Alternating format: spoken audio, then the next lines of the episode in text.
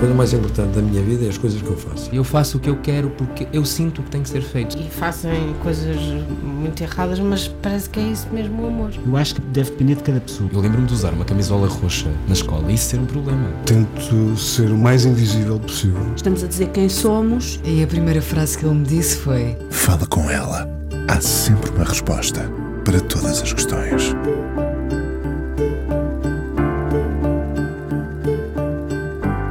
Não havia dúvidas de que era uma lutadora, mas o que sobressaiu nos dias em que voltou à televisão e aos jornais para falar da sua experiência como doente de Covid internada foi uma certa mensagem de esperança, a lucidez, a gratidão, o milagre de como um Serviço Nacional de Saúde se organiza, mesmo que esteja a arrebentar pelas costuras. Foi uma mensagem que passou a muitos, como doente, essencialmente, não descurando a sua experiência profissional.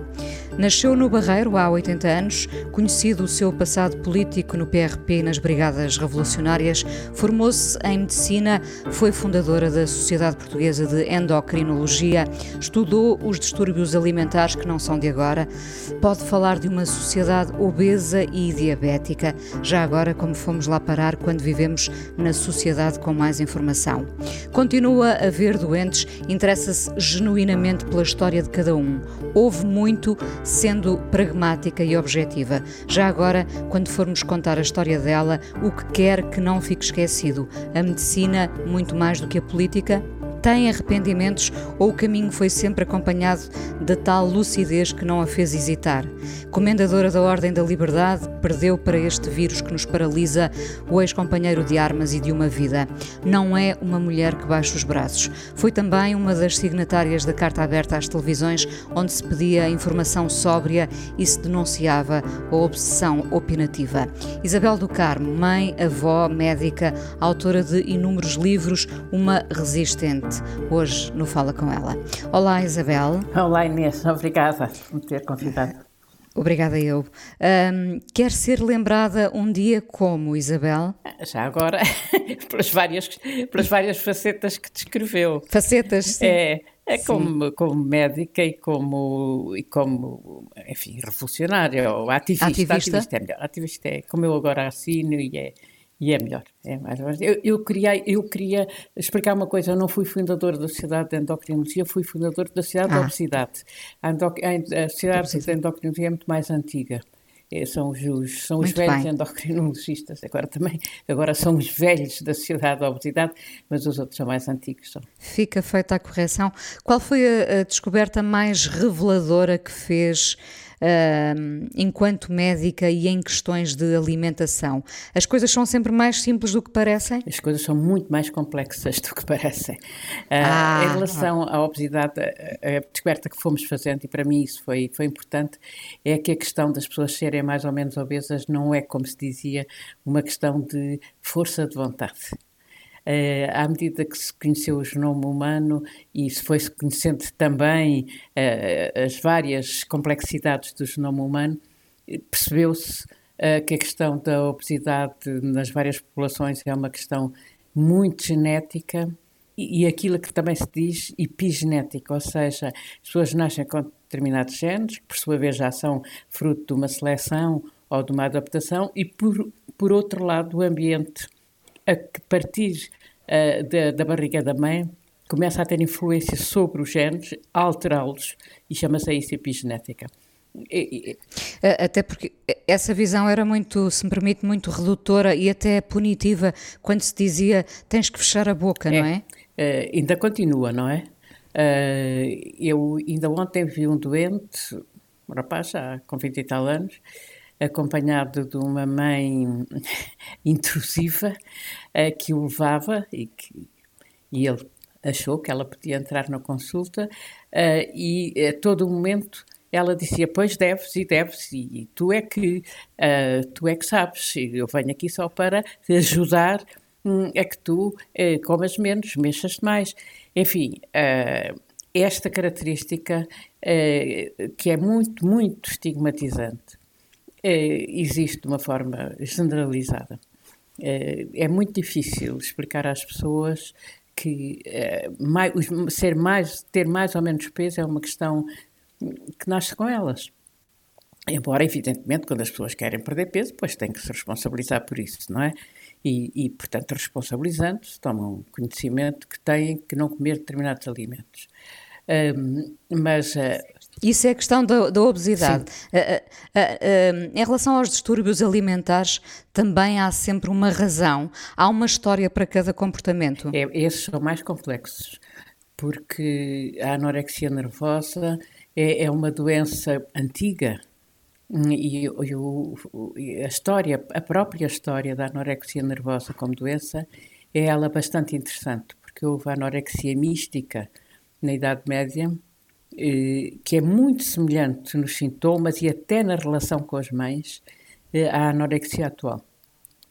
E aí há muito, ainda muito de mistério na, na, na, na, investigação do que é que é a anorexia nervosa, sobretudo nas mulheres, agora também aparece nos homens. Um, e, e, e tem-se acentuado não só a anorexia, como as doenças de comportamento alimentar em geral, as obsessões com o comportamento alimentar, uh, à medida que se começaram a acentuar uh, as. Uh, as narrativas na, na, na, internet com muitas fake news, mas muito centradas na preocupação com o corpo, na preocupação com a alimentação, com a questão do natural, entre aspas, um, e isto pode ter influência, tem com certeza, uh, na atual prevalência não é propriamente anorexia, mas, mas de doenças de comportamento alimentar, perturbações de comportamento alimentar em todo o mundo. Uh, é países que não tinham, e também mais nos rapazes do que aquilo que havia anteriormente. É, é muito complexo, é, porque é simultaneamente qualquer coisa muito interior, mas também influenciada pelo ambiente social. É. Ah, e trata-se hoje uma anorexia nervosa de forma muito diferente?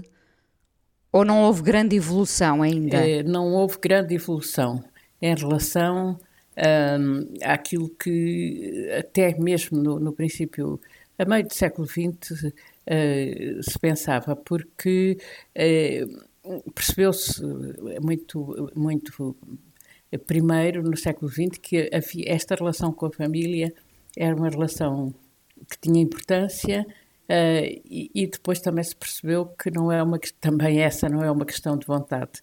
Não, eu ia dizer que não raras vezes as pessoas com distúrbios nervosos acabam a fazer terapia familiar, não é? Com a família e toda. Tem, estes têm que fazer.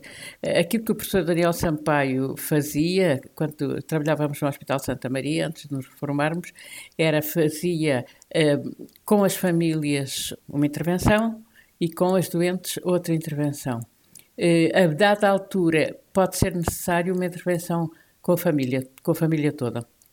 Eh, mas é um bocado. A, intervenção com a família toda, às vezes, é muito já numa fase mais avançada da terapia só com a, a doente. Eu digo a porque a maioria são raparigas. Alguém que desiste da comida um, ou vê nela uma ameaça está a desistir de viver ou às vezes está em combate? É, é uma boa pergunta. Eh, eu acho que elas não estão a desistir de viver. Eh, só vi um caso ou outro em que há ali uma fase terminal de desistência. Felizmente, muito poucas. Mas é, é, é uma obsessão eh, em que há ali também um desafio para si própria. A pessoa é, diz para si própria: Eu sou capaz de não comer. Eu sou capaz de comer pouco. Portanto, estabelece uma meta, não é? Infelizmente não é com metas, porque é, é cada vez mais, e cada vez mais, e cada vez mais. Hum, e mesmo também esta semana vi uma rapariga que dizia: Tenho feito um grande esforço, um grande esforço. Tenho comido isto e aquilo e aquilo outro, e possivelmente tinha comido mesmo. Fui pesá-la e ela tinha exatamente o mesmo peso.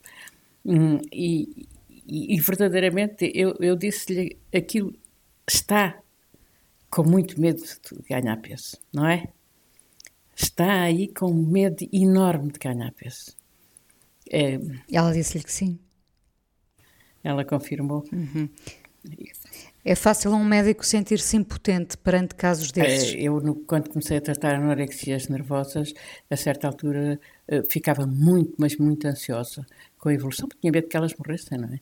Sobretudo as que estavam internadas, e quando eram internadas é porque a situação já era muito difícil eh, e, portanto, eh, eu ver definhar-se uma, uma jovem rapariga à nossa frente sem conseguirmos resolver o assunto, eu percebo que para as famílias isto é completamente dramático e não sabem o que é que vão de fazer, mas para mim, no princípio, também foi.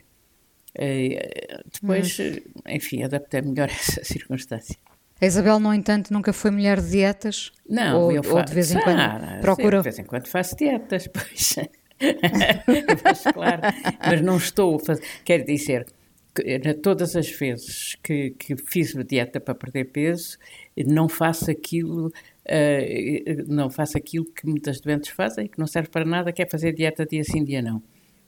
Isso não, não faço porque sei que é, que é incorreto. Uh, procuro não ter doces em casa. Uh, eles às vezes vêm cá parar, mas francamente eu acho que isso é uma das causas para as pessoas, sobretudo as mulheres.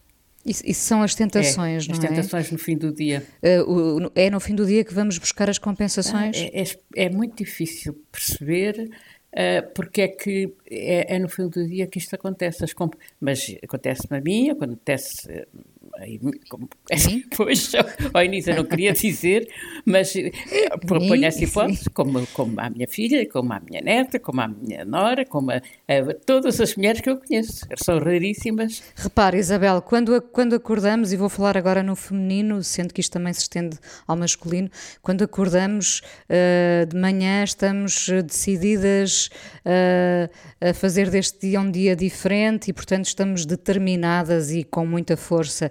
Depois, à medida que o dia vai passando, pensamos, e por que não?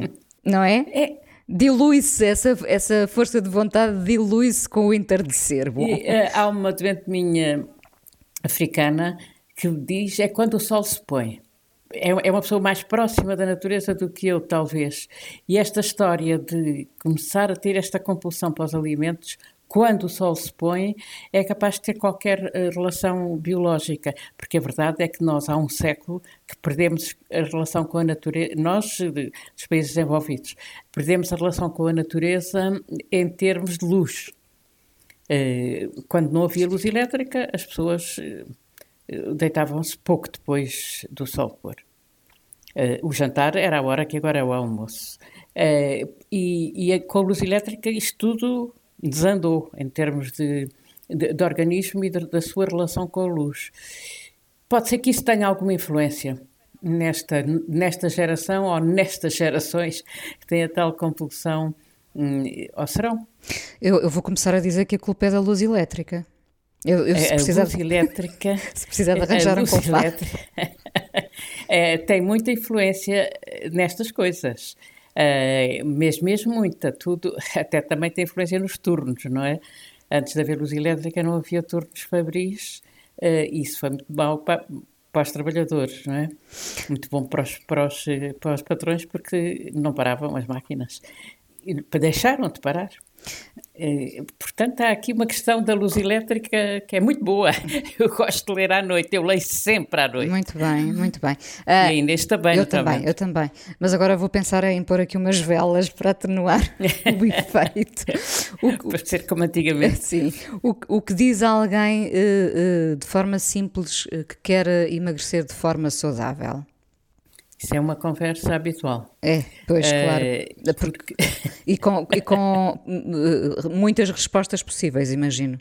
Não, é o que eu digo de modo geral é que uh, uma dieta para perder peso não é igual a uma dieta saudável. Tem que ser sempre uma dieta hipocalórica. Ninguém perde peso sem roubar calorias ao corpo, sem comer menos do que aquilo que gasta. E isto não é uma dieta saudável. Portanto, isto tem que ser esclarecido porque as pessoas estão muito com a ideia que uma dieta saudável que faz emagrecer. Não faz emagrecer, pode é prevenir que a pessoa engorde. Uh, isso sim, previne, é uma dieta saudável.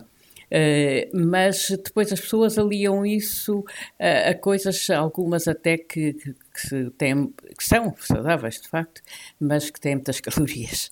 Uh, e, portanto, esse esclarecimento tem que ser feito. Agora, claro que é muito diferente fazer uma dieta para perder peso com uma redução de calorias razoável ou fazer com uma grande redução de calorias. E, e é, eu julgo que também as pessoas pensam nisso. O problema é que, é que, que esta é também uma, uma sociedade muito ansiosa e, portanto, nós queremos tudo muito rápido, não é? Uh, nós queremos uh, ficar uh, menos ou mais elegantes em pouco tempo e isso pode ser prejudicial, não é? o, que, o que é que diz agora em relação aos tão famosos jejuns intermitentes, Isabel? Pois, eu, nós, a minha formação, a minha de outros endocrinologistas e, e dos nutricionistas, era de ser contra os jejuns. Eh, porque criam corpos cetónicos, etc. A certa altura começou a haver literatura científica boa, bem feita, importante, um, ehm, que diz o contrário. Que diz que uh, esses períodos de, de, de, de jejum uh, vão permitir que se deite ao fora, o, quer dizer, que se consumam células uh, que estão lá, tem que, o, o organismo tem que consumir alguma coisa, e que, e que isso deite fora detritos hum, celulares. Uh, portanto, apareceu aqui uma outra visão respeitável, porque uh, com trabalhos feitos, tanto em laboratório como e nos animais como, como em seres humanos, com alguma demonstração de, de ciclos biológicos de mamíferos, como sejam os ursos polares, os, os lobos da floresta americana, que fazem jejuns eh, que os defendem uh, biologicamente. Uh, e, portanto, há neste momento uma visão diferente. Aquilo que eu digo é que, se as, por exemplo, há muitas pessoas que não gostam de comer de manhã. Se isso acontece e se vivem bem até ao almoço, desde o jantar até ao almoço, sem comerem, não tenho nada contra. Muito não bem. tenho nada contra, quer dizer, aqui se me perguntassem isto há 10 anos, tinha com certeza, mas neste momento e depois do clique, estamos sempre a aprender, não é? É, não tenho nada contra. Uh, uh, Gosta-se de, de, se render precisamente às novas visões que a medicina vai trazendo ou às vezes é, é, é resistente? Acabou de dar um, é, um belo exemplo de mudança. É bom, ter, é, é bom irmos lendo as coisas uh, sérias porque de facto nós ignoramos muitíssimo do corpo humano, da biologia humana e, e portanto é bom estar aberto a, a, às coisas que aparecem. Tem é que selecionar, tem que selecionar as fontes. Como tudo, não é? Como em tudo na vida. É, vamos, como tudo, exatamente. Vamos à primeira canção, um, ouvir, por exemplo, a Elis Regina. Não sei se pensou em alguma canção em particular. Não, não, não pensei em nenhuma em particular. Então, a Inês já, escolha. Já que estamos ainda em março, por que não as águas de março? Vamos a isso? Uh, isso é lindíssimo. Vamos ouvir então.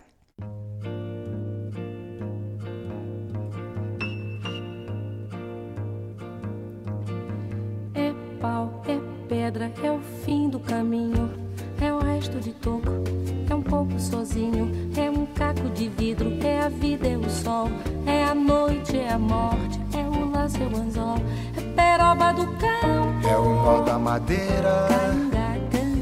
É o matita pereira. É madeira de vento. Da ribanceira. É o mistério profundo. É o queira ou não queira. É o vento ventando. É o fim da ladeira. É a viga, é o vão, festa da comida. É a chuva chovendo, conversa ribeira das águas de março. É o fim da canseira. É o pé, é o chão. É a mastradeira. Passarinho na mão. Pedra de atiradeira. É uma ave no céu. É uma ave no chão. É um regato, é uma fonte. É um pedaço de pão. É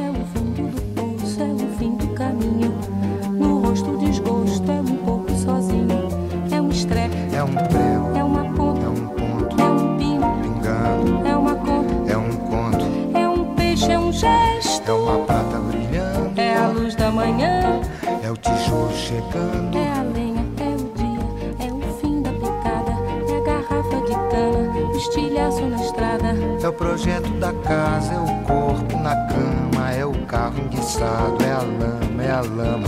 É um passo. É uma ponte. É um sapo. É uma rã. É um resto de mato. Na luz da manhã. São as águas de março fechando o verão. É a promessa de vida no teu coração. A médica Isabel do Carmo, hoje no Fala Com Ela, foi uh, mesmo impressionante, Isabel, vê-la uh, com uma luz qualquer a falar da sua experiência como doente internada uh, com Covid e desse milagre, porque eu fixei essa, essa palavra, desse milagre da organização do nosso Serviço Nacional de Saúde. Sente-se muito grata? Muitíssimo. Eu uh, tive alta, fiquei assim, estava ainda assim um bocado uh, zonza, de, não, não era da cabeça, mas de, de, de conexão com o, com o, ambiente fora do hospital. Uh, e senti mesmo necessidade. Foi, foi, bom para mim ter escrito uh, o artigo que escrevi uh, para o público. Precisava, eu precisava de escrever aquilo, porque ao contrário do que vinha muito nos meios de comunicação e particularmente, de facto, em algumas, pelo menos em algumas uh, televisões federalistas, uh, não havia, não havia caos, uh, não havia uma medicina encostada à parede, havia uma enorme serenidade das pessoas e circuitos que se realizavam protocolarmente, com uma grande regularidade e com um grande rigor. E, e isso impressionou-me bastante. E, no entanto, era no mesmo hospital onde eu tinha trabalhado, onde às vezes tínhamos momentos de grande perturbação, digamos, até porque as pessoas nunca gostam muito de fazer urgências e, portanto, há sempre aquela, quem fica de urgência boa, quem não fica, aquela conversa assim, e, e, de repente, eu, de repente, não, eu entrei pelo circuito, entrei no túnel e começa a ver aquilo tudo muito ordenado, muito protocolado, eh, muito rigoroso, as pessoas eh, serenas e, e, presentes. Não estavam com certeza a rir, nem, nem, nem, nem felizes e contentes, mas os, todos os profissionais. Eh, mas havia ali uma presença constante, rigorosa, e, e isso impressionou-me francamente, tanto mais que contradizia uh, muito do que realmente eu tinha visto. Hum. Só foi mal entra, uh, foi mal uh, a entrada a chegada. agora fala-se de vestigos, a chegada, a entrada no circuito, porque o, tem que estar ali, tem que ser ao postigo, tem que estar à espera, aquilo é, era, era o ar só com um telheiro, essa parte eu sou que foi modificada posteriormente, aí isso é, era muito desagradável. Uh... A partir daí, eh, quando se entrava no circuito, foi realmente uh, impressionante como é que o Serviço Nacional de Saúde se adaptou. Para alguém, como eu dizia há pouco, pragmático e objetivo como a Isabel, um, pensa que teve uma segunda oportunidade ou, ou não chegou a dramatizar o seu próprio caso? Não, não dramatizei o meu próprio caso e também me pergunto a mim próprio porquê. Porque quando me disseram, a médica que aliás eu não conhecia, ela também sou que não me conhecia a mim, me disse tem os dois, tem a pneumonia do Covid nos dois pulmões, alastrado de, de alto a baixo. Eh, eu, a minha cabecinha podia ter pensado que eh, era uma, tinha ali uma chance de morrer. Pensar, pensei. Eh, sentir, não senti. Quer dizer, não tive ansiedade, não tive pânico, não pedi nenhum comprimido para me acalmar. e, portanto, sob o ponto de vista emocional, de, de sentir, de sentimentos, uh, achei sempre que ia resolver. Não sendo uma mulher de fé? Não, não tenho fé nenhuma. Uh, eu Tem fé nas pessoas, não, nem, evidentemente. Nem, bat, é, nem batizada sou, nunca fui, nunca tive educação religiosa, não, não sei o que é isso. Mas evidentemente que uh, penso que o corpo humano não é apenas uma máquina, que isto é tudo muito complexo e que, uh, e que há muitas coisas que nós não sabemos. Isso fascina, uh, já agora? Ai, tudo o que não sabe. É imenso. O infinitamente pequeno, o infinitamente grande, as, aquilo que nós não sabemos. Porquê é que o universo apareceu? Como é que apareceu? Porque nós vamos, vamos os, os, astrofísicos têm ido muito longe na compreensão do universo, mas há sempre ali um, uma barreira, uma fronteira, uh, mesmo com todas as descobertas do Einstein, que, que foram muito boas sob o ponto de vista de concepção da, do universo e, e, e de linha de, de, de orientação da investigação, há um limite. e o que é que fica para além desse limite? Uh, é fascinante. E, e, isso é fascinante. Uh, Como também a relação entre as pessoas. Porque é que aquilo as pessoas chamam química? Porque é que uns se aproximam dos outros e não de outros? Claro. Tudo isso é fascinante. O que é que lhe passava pela cabeça? Em que é que pensava? Uh, coisas do, do, do, dia a dia, por exemplo, precisava de uma certa ordem para se manter, para manter essa lucidez que nunca perde? Dentro da enfermaria, bom, eu eh, antes, que saí, antes de sair de casa meti uns quantos livros dentro da mochila. É verdade, ouvi porque... a dizer isso, sim. tem que ser, tem que Isto é muito, eu previ, aliás, eu gosto de, digo sempre aos amigos, atenção, levem um livro. Ainda agora um amigo meu foi para um internamento e, e, eu disse, leva esses livros que aí estão, que são aqueles livros da Benzoni sobre a idade média, que tem imensos, imensos livros e leva muito tempo a ler e, portanto, acho que levar um livrinho é sempre boa ideia. Uh, embora o, o, telemóvel neste momento nos dê imensas informações. O, o Carlos Antunes, coitado, levou o telemóvel, mas esqueceu-se de, de, levar o carregador. O, o, carregador. De maneira que tivemos ali dois ou três dias a, a, ver, a ver, como é que lhe havíamos de fazer chegar o carregador. Uh, não se chegou a despedir mas, dele, do Carlos Antunes? Eu despedir não despedi, mas para aí dois dias antes, uh, o, o, meu filho diz: Não faças muitas perguntas ao pai, que ele está muito debilitado e tem dificuldade em falar. Fala tu com ele. E eu até disse ao Sérgio: Ah, é como no filme do Almodóvar. Habla com ela. Fala com ela, como o nome deste programa. com o que era deste programa. Uh, e fala com ele. E eu fiz isso. E ele dizendo coisas, tal, tal, e ele respondia de uma forma um bocadinho uh, rudimentar. Mas houve uma. Eu já estava em casa e houve uma manhã em que o meu filho me telefonou e disse: o pai entrou em coma. E foi um grande choque, um grande choque como eu não esperava ter, de uma pessoa que já estava separada há, hum, há, há bastante tempo. Uh, foi um grande choque. E, portanto, ele adormeceu. Uhum. O, o, que mudou na sua perspectiva uh, sobre o vírus depois desse internamento? Mudou alguma coisa, Isabel? Eh, eu, eu já tinha. Uh, já tinha uh, até escrito sobre isso no, numa revista. Uma das coisas que faz é que isto perturbou a memória. Estava a esquecer o nome da revista, é e uma revista de jovens que, que Afetou-lhe a memória. Afetou-lhe a memória. Afetou, a memória. Hum. espero recuperar, é porque é a memória próxima.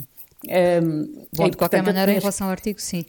em relação, eu tinha escrito esse artigo já, já na primeira fase no primeiro confinamento, eh, relativizando esta questão do, do, vírus, não é? Nós estamos integrados na natureza, há, há, aquilo não chega a ser um ser vivo, mas são partículas infinitamente mais pequenas do que nós, que precisam de nós para se reproduzir, e isto multiplica-se por N coisas no universo. Não somos os reis do universo. Essa concepção eu tive desde o princípio, portanto não mudei muito hum, a concepção que eu tenho desse vírus ou de outro vírus qualquer ou das bactérias, não, Sim. não mudei muito. Não sei se chegou Mas... a ler o, o, livro do, do, Bernard-Henri Lévy, uh, Este Vírus que nos enlouquece, uh, onde ele fala imenso do, do, medo, da cultura do medo, enfim, uh, e, e, do vírus também acontecer numa sociedade envenenada de excessos.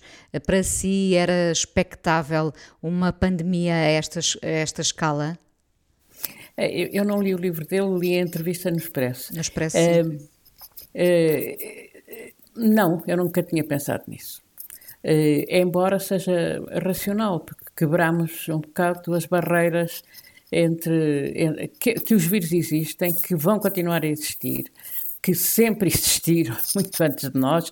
Uh, temos é que racionalizar uh, a forma como lidamos com o ambiente. E, de facto, houve aqui uma quebra de, de, barreiras entre o mundo humano e o mundo animal que permitiu que os vírus entrassem dentro da, dos, das, das, das, culturas humanas, o como já tinha acontecido com a SIDA, não é?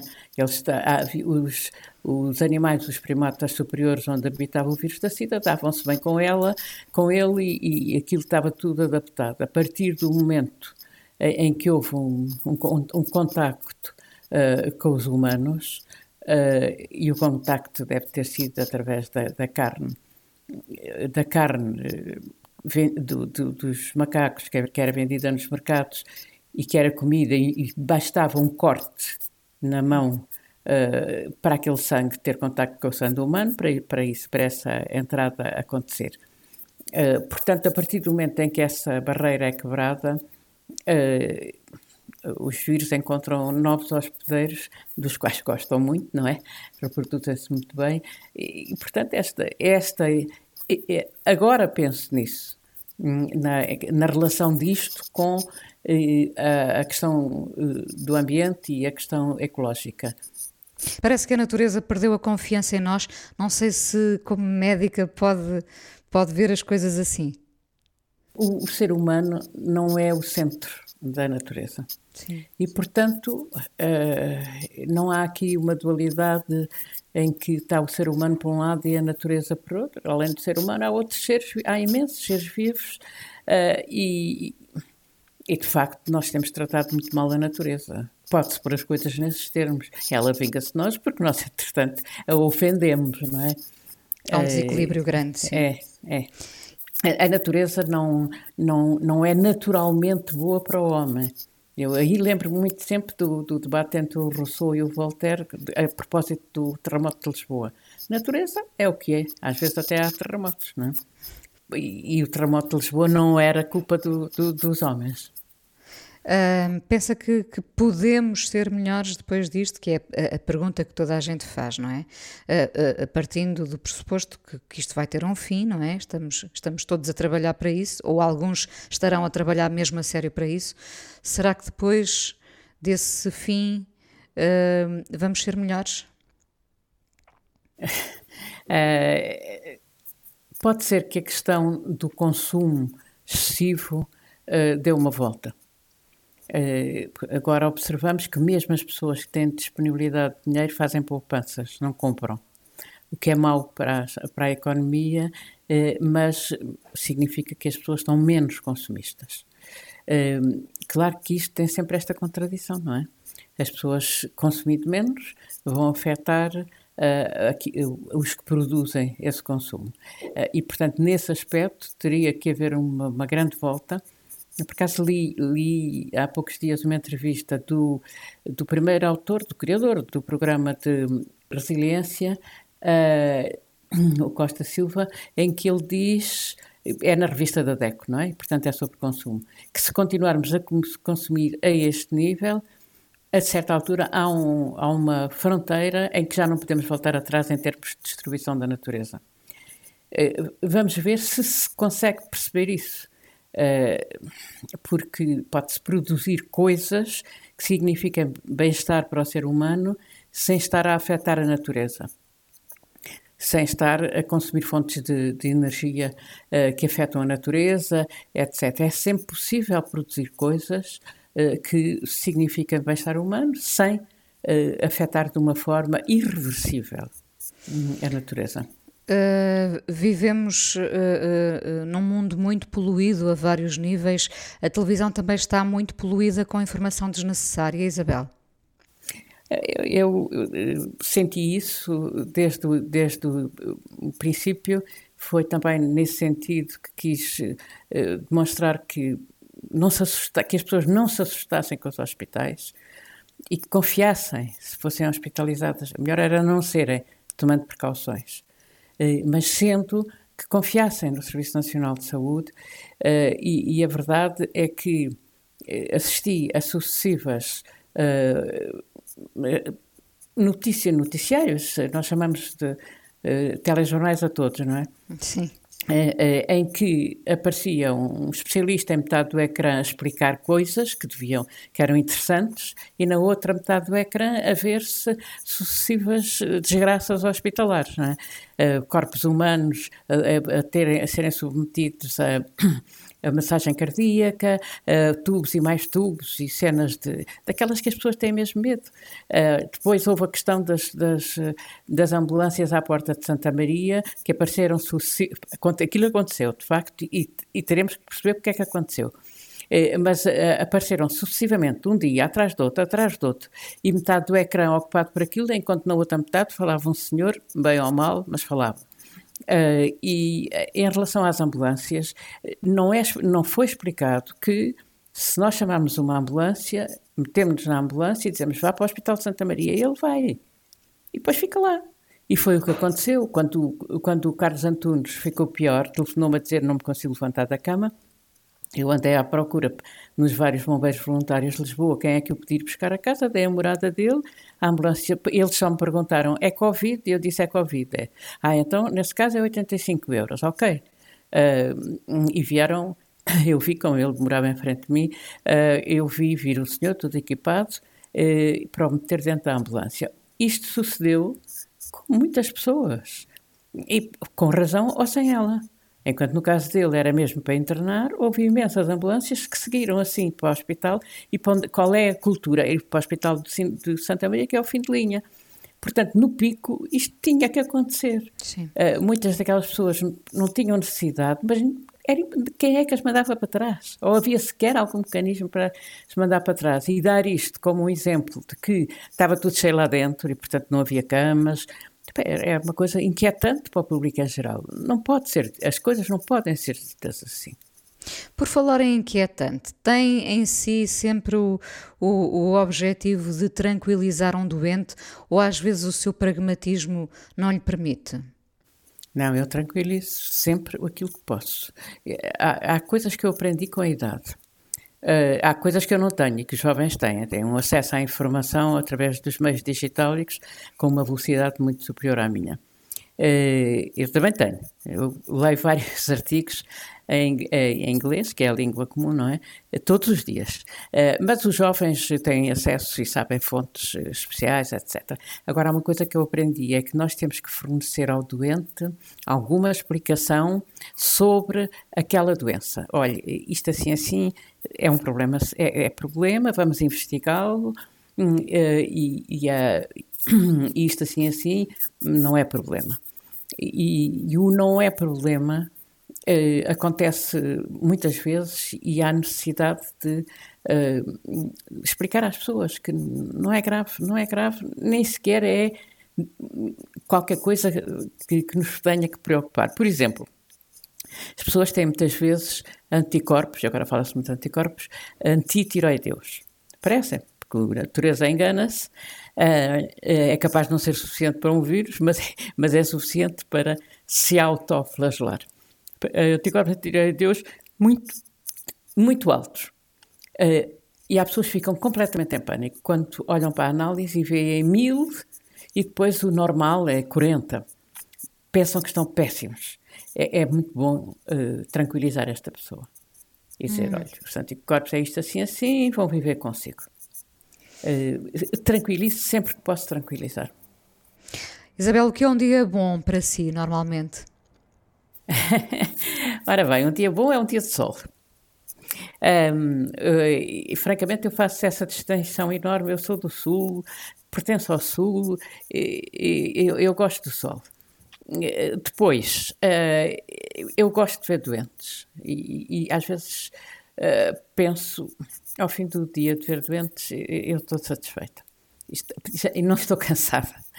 Uh, e depois é sempre um dia em que eu leio. Leio sempre. Todos os dias leio? Todos os dias leio. Assim, conforme as horas do dia, são uns ou são outros, mas leio sempre. e e quando estou com os meus netos é um dia bom. É, é. Isabel, muito obrigada por ter vindo ao Fala com ela aqui na Antena 1. Vamos ouvir Aldina Duarte com esta versão do Vendaval, um tema antigo, uh, e ainda conversamos mais um bocadinho no podcast. Obrigada. Com certeza.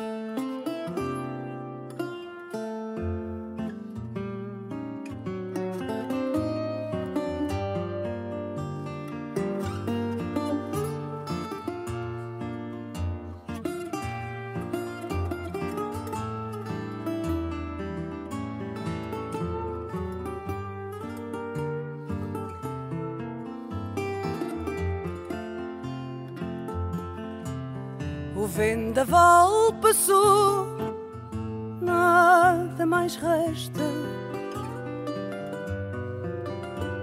A nau do meu amor tem novo rumo, igual a tudo aquilo que não presta. O amor que me prendeu desfez-se em fumo. Navego agora em mar de calmaria. Ao sabor das marés em verdes águas, ao leme, o esquecimento e a alegria deixando para trás as minhas mágoas. Isabel do Carmo, hoje no Fala Com Ela, Isabel tem tido tempo para escrever, já aqui falou muito de, de, das suas leituras permanentes e a escrita. Uh, tenho tido de, dificuldade em voltar à escrita. Uh, tenho uh, um, um, capítulo de um livro que está há tempos para ser feito pela Imprensa Nacional, com um conjunto de autores, sobre a escravatura, e eu, o meu capítulo é o capítulo do racismo várias vezes e tenho ali que acrescentar coisas uh, e, e, correções e tenho tido um bocadinho de dificuldade em entrar. E, e também uh, só ontem é que retomei os meus artigos de opinião no público. E tenho refletido sobre isso. Tenho, não, tenho, não tenho tido aquela, aquele impulso para escrever, Hum, porque escrever é sempre uma coisa que também é um impulso, não é? Uh, e, e, e, que temos necessidade de o fazer. Mas eu acho que retomei. Mas, mas, de facto houve aqui. Precisou de um tempo. É verdade. Hum, é incrível, mas precisei de um tempo. Um, falava aqui há pouco, quando lhe perguntei sobre o dia bom, uh, é um dia em que gosta de ver doentes, portanto também há aí algum, algum sobretudo, altruísmo, para além de ser a sua profissão, evidentemente. Um, as experiências com os seus pacientes são por vezes muito tocantes. Uh, não se liberta facilmente dessas experiências. E eu vou-lhe contar porque, porque uh, há pouco também falou nele, no Dr. Daniel Sampaio. Lembro-me sempre quando o entrevistei aqui, já há muitos anos, no Fala Com Ela, uh, quando lhe perguntei se ele tinha alguma espécie de ritual para abandonar o, dia que tinha vivido. Ele contou-me, eu nunca mais me esqueci disto, que hum, quando chega a casa se despe, portanto liberta-se da roupa que conviveu com aquele dia, não é? Uh, de forma a poder libertar-se no fundo, das experiências no consultório. Uh, no seu caso, Isabel, não se liberta facilmente do que ouviu? Isso é uma boa imagem. Uh, há, há, dias que são muito pesados, sob o ponto de vista das histórias que se ouvem. Eu, os médicos ouvem histórias incríveis. Os psiquiatras ouviram mais, não é? E, e, e algumas são muito pesadas.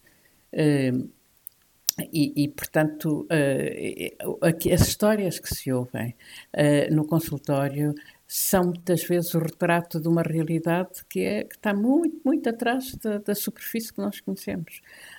Felizmente que os doentes se abrem com os médicos, têm confiança no segredo médico, e, e mas nós ficamos a saber uh, coisas terríveis na, na vida das pessoas e às vezes irresolúveis sobretudo as mulheres, eu quero salientar isso um bocado, porque eh, eu, eu, eu ouço mulheres da geração que tem agora 60 anos, 70 anos, 80, um, e que enfiou-se numa vida uh, há muitos anos, muitas vezes de uma forma uh, extremamente dramática e frustrada, e, e, não, não consegue porque não tem meios para se libertar dela.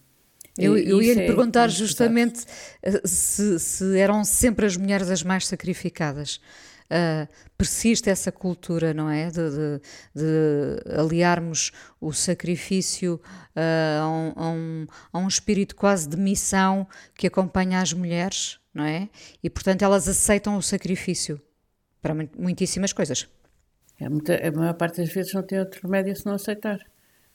Eu vejo muitas pessoas com com 60 anos, 70, eh, que aturam a vida doméstica insuportável, com, com maridos rudes, eh, que as desprestigiam, que as, que as humilham, e elas não têm qualquer possibilidade económica de sair daquilo. E, e, e, às vezes a, a, minha posição até é o excesso é a sua realidade, por aquilo que me está a contar, não, não tenho nenhuma possibilidade económica de sair disso. Veja lá se consegue administrar essa situação de uma forma que lhe faça sofrer o menos possível. Mas olha que estas histórias nas mulheres que têm agora eh, 60 anos é muito comum. Digamos, eh, na classe média, média baixa, as pessoas não têm saída. Pois não. Hum, e, e, e, portanto, aceitaram inicialmente aquela, aquela submissão e, e aquela relatividade de relações. Eh, e depois perpetua-se. Uh, e, e, isso sim são histórias que, que eu ouço muito e, significa também o que é que foi a, a, a infância, a adolescência e a juventude dessas mulheres e, os, e as regras sociais que existiam. Às vezes esse sacrifício dessas mulheres resulta, felizmente, numa melhor vida para as filhas mas, mas do sacrifício de uma vida inteira não se livram. No seu caso, fez algum tipo de sacrifício ao longo da vida? Desse género, não. Não, sei que não. Uh, não de outro, não, de outro mas, género. Não, mas eh, quando as mulheres da minha geração se libertavam dessas regras sociais, a, eh, a questão era outra, que era muito difícil não serem estigmatizadas, acusadas, adjetivadas e, de terem uma relação difícil com a família, eh, porque se rompia com, com regras sociais. Eh, era para as pessoas da minha, da minha geração. Uh, uh, e, ontem, e, e por vistos não era só em Portugal, mas em Portugal de certeza que era mais.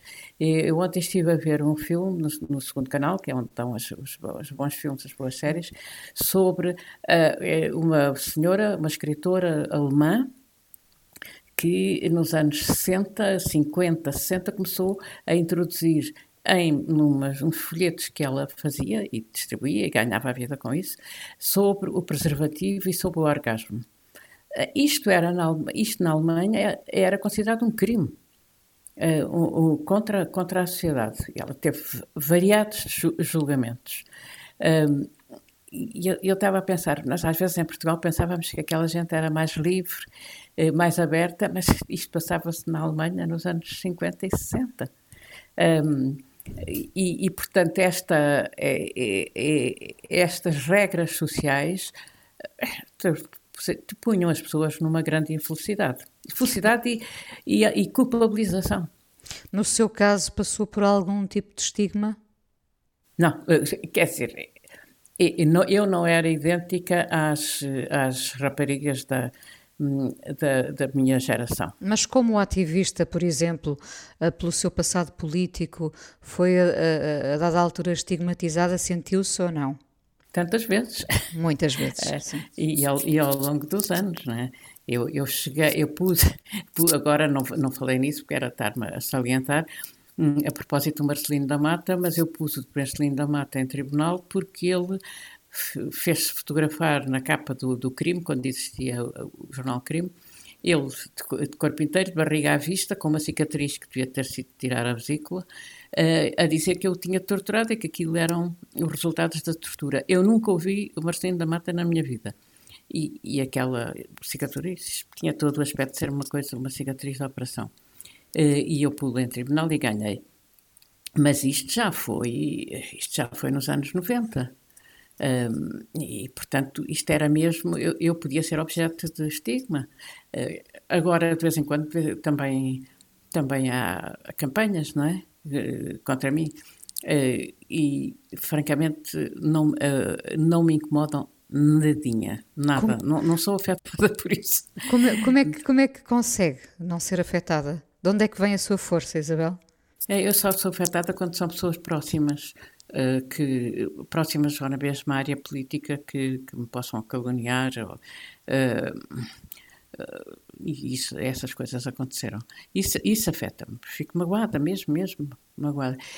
agora, pessoas que sejam de outra área política, extremistas de direita, é que não me afeta mesmo nada.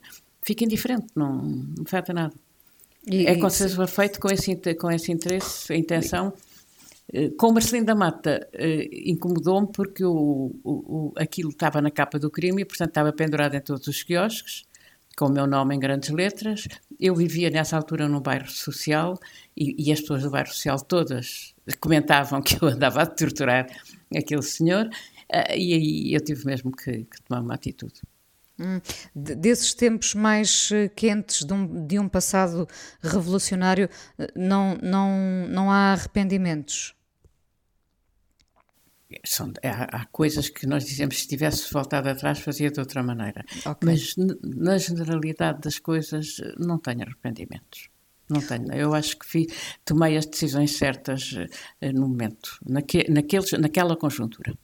O que deseja para o futuro dos seus netos, Isabel? Eu desejo uma sociedade mais igualitária. Uh, e, e, naturalmente tenho aqueles desejos pequeno-burgueses de toda a gente, que eles tenham muito sucesso profissional, que sejam muito felizes, que não tenham conflitos uh, passionais que os magoem. Portanto, isso são os desejos pequeno-burgueses de toda a gente. Não desejo que sejam ricos, não desejo que sejam proprietários com exploração do trabalho dos outros. Uh, penso que também os meus pais também punham as coisas nesta, assim. Uh, desejo que tenham profissões uh, que se realizem bem, e, mas desejo também que estejam numa sociedade mais, mais igualitária, com um ambiente a caminhar para, para ser menos ofensivo do, dos seres humanos. isso desejo. E que sejam boas pessoas. E cada vez dou mais importância a esta história das boas pessoas. Percebo. Muito obrigada por ter vindo ao Fala com ela. Um abraço enorme e até breve. Obrigada, Inês. Eu é que fico contente por ter falado consigo. A coisa mais importante da minha vida é as coisas que eu faço. Eu faço o que eu quero porque eu sinto que tem que ser feito. E fazem coisas muito erradas, mas parece que é isso mesmo o amor. Eu acho que deve depender de cada pessoa. Eu lembro-me de usar uma camisola roxa na escola e isso ser um problema. Tento ser o mais invisível possível. Estamos a dizer quem somos. E a primeira frase que ele me disse foi: Fala com ela. Há sempre uma resposta para todas as questões.